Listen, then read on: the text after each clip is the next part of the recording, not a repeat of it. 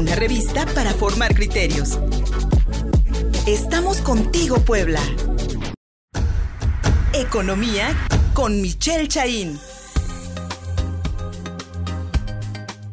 Ya estamos contigo Puebla.mx, soy Luis Fernando Soto, gracias por recibirnos este viernes en bloques informativos que preparamos para todas y todos ustedes a través de nuestras redes sociales. Contigo Puebla Radio en Facebook, en Twitter, arroba Contigo Puebla, arroba Luis Fersoto, en Instagram y por supuesto en www.contigopuebla.mx, nuestro portal informativo. Búsquenos así, www.contigopuebla.mx. E iniciamos hoy con nuestro querido Michel Chaín, cada viernes con nosotros en su análisis económico, hoy para hablar de Gas Bienestar, esta nueva empresa paraestatal anunciada y creada por Andrés Manuel López Obrador que pretende ofrecerle a las mexicanas y a los mexicanos pues mejores precios en cuanto a este combustible. Sin embargo, hay un severo incumplimiento del servicio y hasta los trabajadores, como vimos la semana pasada, pues están demandando que se cumpla lo prometido en cuanto a salarios y comisiones. Mi estimado Michel Chaín no inició con pie derecho este nuevo propósito de Andrés Manuel López Obrador por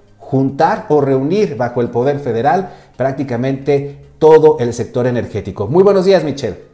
Miguel Fernando, ¿qué tal? Buenos días, buenos días al auditorio. Efectivamente, aquí sí, Miguel Fernando, creo que aplica aquel refrán de que este árbol que crece torcido jamás su tronco endereza. Sí. Porque desde que se anunció el tema de gas bienestar, la verdad es que siempre pareció más una ocurrencia que una política pública bien planteada. Y si me permite, Luis Fernando, les, les doy algunos puntos de por qué. Sí. Primero, porque si tú quieres regular, vamos a suponer que el presidente tenga razón y efectivamente estas familias que sabemos que controlan el gas a nivel nacional estuvieran teniendo un, comportamiento poco ético y estuvieran este, de alguna manera incrementando artificialmente el precio.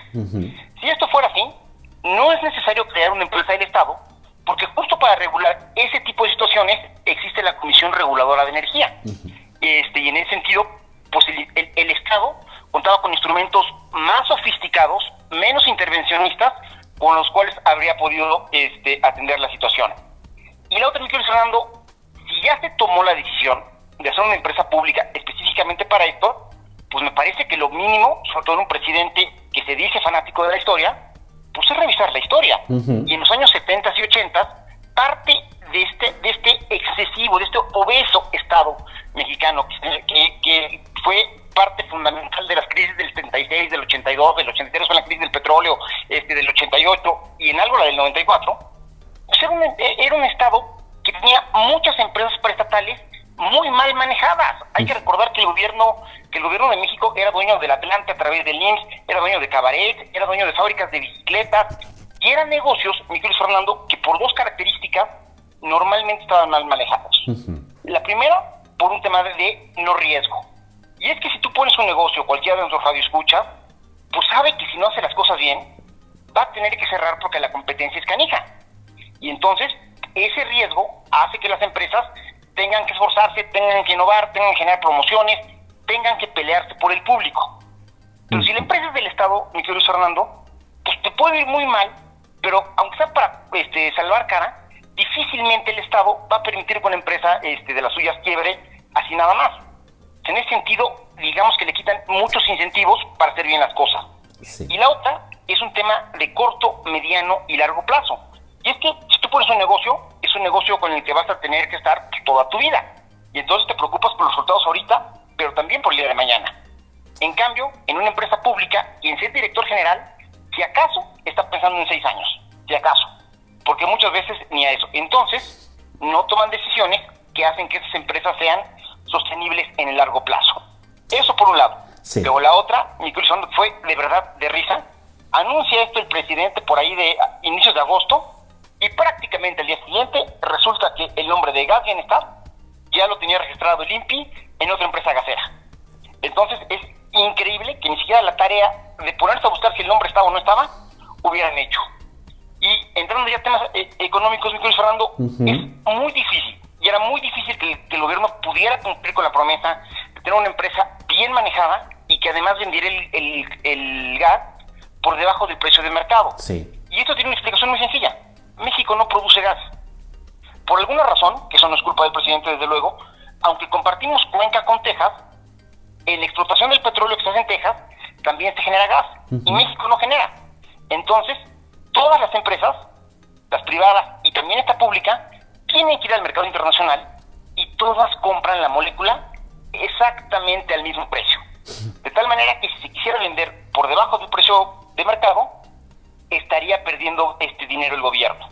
Y cuando el dinero pierde, cuando el Estado pierde, cuando el gobierno pierde dinero, mi querido Fernando, pues no es que pierda dinero el presidente, es dinero que nosotros ya no podemos ocupar para comprar vacunas, para comprar este, medicinas para los niños con cáncer, que ya no podemos hacer escuelas, que ya no podemos hacer caminos. Es decir, no es dinero que pierde el gobierno, es dinero que perdemos todos.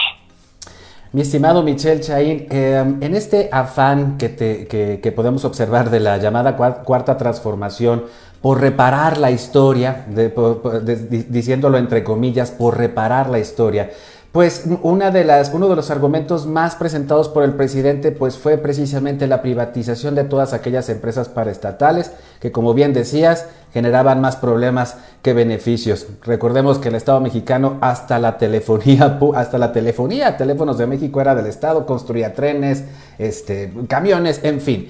Eh, desde entonces, mi estimado Michel, ha servido para un sector de la izquierda mexicana pues señalar que estas privatizaciones fueron, eh, vaya, no solamente un acto de corrupción en muchos sentidos, sino también poco benéficas para la población.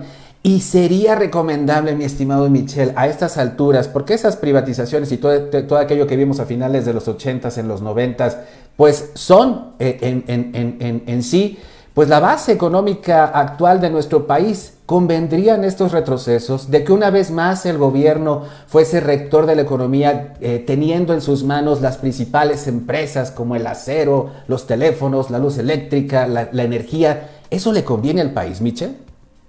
Mi querido Fernando, por la pregunta, ahora sí que yo no te la tendría que responder. Quienes vivimos en los 80s y en los 90s, efectivamente tendremos que recordar una, lo malo, de entrada, lo malo quede el servicio por parte de buena parte de las empresas públicas. Sí. Y era malo porque a diferencia de una empresa privada que tiene que quedar bien con su cliente porque si no el cliente no regresa, normalmente esas empresas tenían poder monopólico, es decir, eran el único proveedor que había de los bienes o servicios que ellos hicieran y a nosotros como ciudadanos no nos quedaba otra más que fregarnos. Y entonces, pues era la época en la que teníamos, como ya está comenzando a suceder de nuevo, apagones recurrentes por la mala calidad de la generación y la transmisión de electricidad.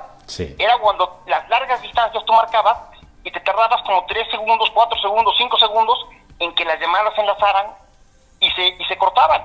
Era cuando no podíamos, este, algo tan sencillo, me estoy hablando, como comprar un dulce de una marca norteamericana porque se pretendía proteger a las, a, las marcas mexicanas sacándolas de la, de la competencia. Y lo que aprendimos, mi querido Luis Fernando, por la mala, fue que donde no hay competencia, hay incompetencia. Entonces, si el, si el gobierno por una decisión estratégica quiere tener una empresa pública y es una política pública que le hace sentido, tendría que competir de igual a igual con los privados. Y lo que hemos visto con este gobierno, mi querido Luis Fernando, es que no le gusta la competencia económica. No le gusta que se exhiba que CFE produce electricidad más cara de lo que se hace con las energías eólicas este, y fotovoltaicas. Por eso no nos quiere dejar entrar. Eh, Michelle Chain, yo creo que estás dando en el clavo porque sí, efectivamente, eh, evitar la competencia es incompetencia y algo que hemos observado no solamente en el sector energético, por ejemplo en el sector educativo, es que el gobierno federal está impidiendo, por ejemplo, que universidades este, estén dando eh, algunas carreras para privilegiar que se inscriban en estas universidades que está promoviendo Andrés Manuel López Obrador, unas universidades de la salud, en el sector de la salud, por ejemplo. Y en este sentido, realmente un gobierno que, repito, un gobierno que se quiera hacer el rector, que quiera que, que vaya, que quiera apoderarse prácticamente de todos los sectores productivos, es tan acrónico, mi querido Michel. Regreso a la misma idea porque me parece absurdo que ahora sea el gobierno con el cual debemos competir o deben competir aquellos emprendedores o aquellos empresarios que pues quieran hacer economía, que estén haciendo también país. Y todavía es peor porque le toca un mundo que ya superó esa etapa. Todavía esta discusión en los 70, 70, pues estaba toda la, corriente cepalina, la de la CEPAL con Raúl Previch, que abogaba mucho por la protección de los mercados internos e intervención del Estado. La Unión Soviética existía y se veía al, comunismo real como una opción para muchos países. Claro. Hoy, después de los años 90, Luis Fernando, ya vimos que todos los experimentos centralistas a nivel mundial, todos fracasaron. La Unión Soviética colapsó por sus propias ineficiencias. Lo mismo le pasó a Polonia, es más, China. China que sigue siendo un régimen totalitario, poco a poco migró al mercado y hoy por hoy es uno de los principales actores en el comercio exterior donde se le está viendo y se, la, y, compite un quien vive de uno a uno con México por ser el principal proveedor de los Estados Unidos. México nunca creció tanto y nunca diversificó tanto su economía, salvo la época del desarrollo estabilizador, que tuvo características muy especiales, como cuando le apostamos al comercio exterior y no al proteccionismo. Pretender regresar a lo que ya nos falló en los 70 y en los 80, en un mundo que ya no habla ese idioma, es aislar a México históricamente, como lo vemos en el caso este, de Corea del Norte, los países aislados generan condiciones de desigualdad y de pobreza que alejan a su población de los estándares internacionales. Completamente contrario, mi estimado Michel, a, lo que se nos prometió en pasadas campañas electorales, sacarnos de la desigualdad, sacarnos de la pobreza y tal parece que estas acciones pues las están profundizando. Y por último, mi estimado Michel, de quebrar gas bienestar, ¿lo estaremos pagando nosotros los contribuyentes? Pues no, que lo pague el presidente, claro que estaremos pagando los contribuyentes. Y a ojo de buen según calculaban este, algunos textos que salieron por parte de especialistas por ahí de agosto que salió esta empresa, calculaban que entre camiones, instalaciones, este, patios de maniobra, todo lo que se requiere era una inversión de algo así como 11 mil millones de pesos. Y además me estoy hablando una inversión de 11 mil millones de pesos que nunca estuvo en el PEF del año, de, este año. Es decir, no tenemos tampoco claridad de dónde salió el dinero. Porque no estaba en el PEF y sería muy sospechoso que hubiera sido de petróleos mexicanos cuando Petróleos Mexicanos consistentemente tiene pérdida y el gobierno federal le tiene que estar inyectando dinero y es la empresa petrolera más endeudada del mundo. Entonces, ¿de dónde demonios está saliendo el dinero para esto? La empresa más endeudada del mundo y, recientemente salió mi estimado Michel, que también es la empresa que más pérdidas tuvo en los, eh, eh, durante el último año, la empresa en el mundo que más pérdidas tuvo. Lamentable, tirándole una vez más dinero bueno al malo. Michel Chaín, como siempre, ¿sí? una vez más lo ineficiente que puede llegar a ser una empresa pública precisamente por la falta de competencia. Exactamente.